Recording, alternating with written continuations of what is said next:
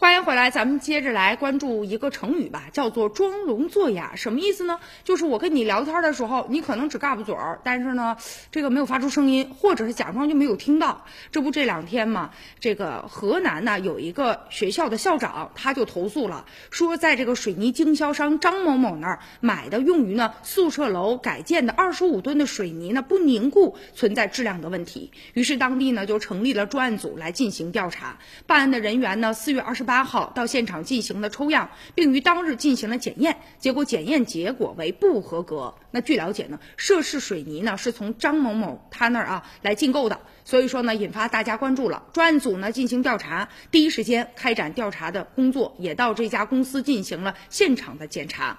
因为呢企业涉嫌生产不合格的水泥，已经下达责令停产的通知书。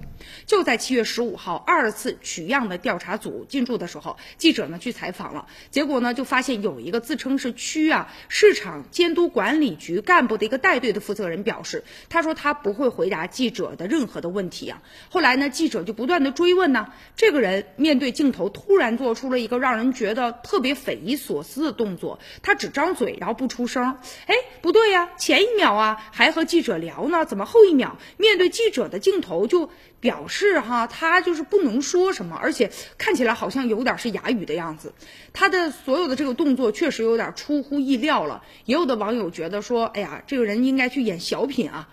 这个学校呢，他呢，这个学校在校的人数达到了一千七百多人。